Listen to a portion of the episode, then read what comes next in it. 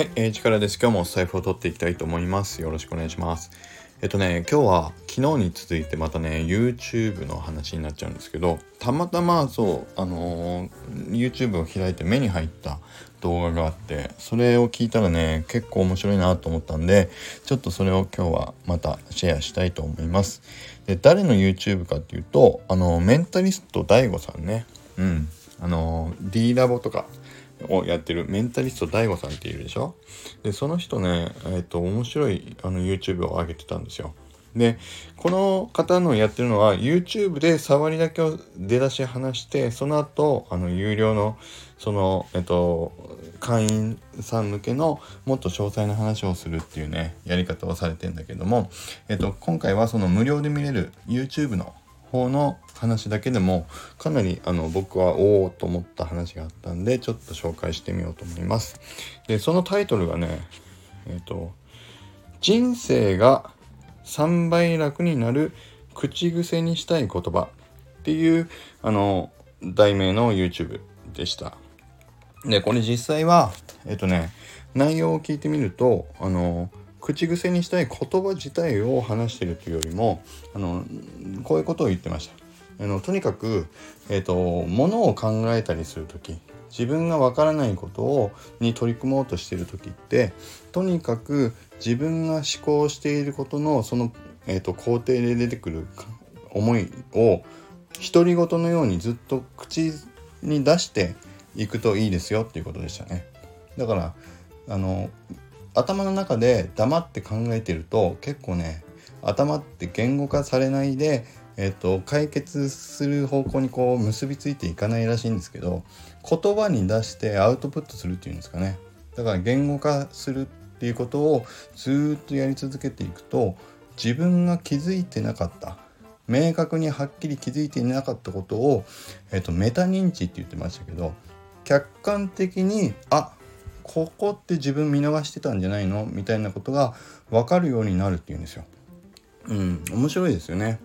でこれあのどっかのが大学かなんかのその研究の実験でえっと言語化して独り言をしながらパズルを解いていくグループと何も喋らずパズルを解いていくっていうグループに分けた時に3倍その言語化して独り言をし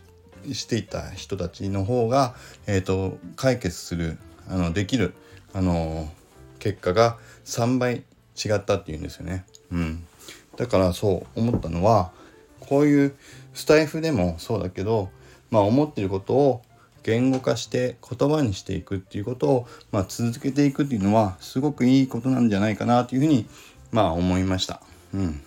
なので今日もねこの、えーと、メンタリスト DAIGO さんのその、えーと、YouTube もコメント欄に載せておくのでもっと詳細はねあのうまいしゃべりとあの話えっ、ー、ととあの実際のどの大学のどの教授がやった実験だとかも含めてもっと細かくお話ししてくれてるので是非見ていただくといいんじゃないかなと思いました。はいということで今日は以上にしたいと思います。で、ちょっとね、今日すいません。あの、息が切れてると思う思うんですけど、あの、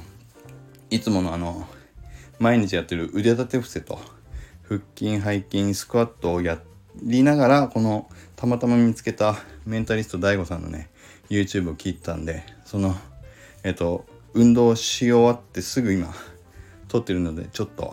息が上がってるかもしれないですけど、すいません。あの、ということで、えっと、思い立ったのですぐに僕も今あの言葉にして出してみましたけど是非あの興味出た方はあの見てみてください。この間ねきたちゃんさんもねあきたちゃんさんじゃないなもうきたちゃんだって言おうと思ったな。そう。きたちゃんもこの間あのスタイフで言ってましたけど自分はの主観と客観と第三者視点を持ってあの行くといいよっていう話してましたけどなんかねそれにもつながるような気がしたんでまあメタ認知というらしいですけどそう自分が気づいてない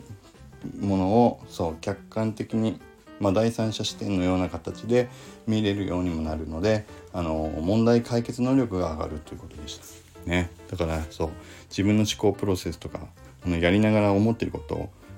常に独り言のようにあの言っていくといいそうです。でこれ読書の時にもあの本を読みながら音読じゃなくてその本を読みながら自分が何を感じたかっていうのをそう口に出していくとあのすごい頭に残る記憶にも定着するっていうあの率が上がるということもあったそうなので是非独り言をしゃべるということは大事ですよ、まあ、言葉にして、まあ、アウトプットしていくっていうのは大事ですよということだそうです。はいということで今日も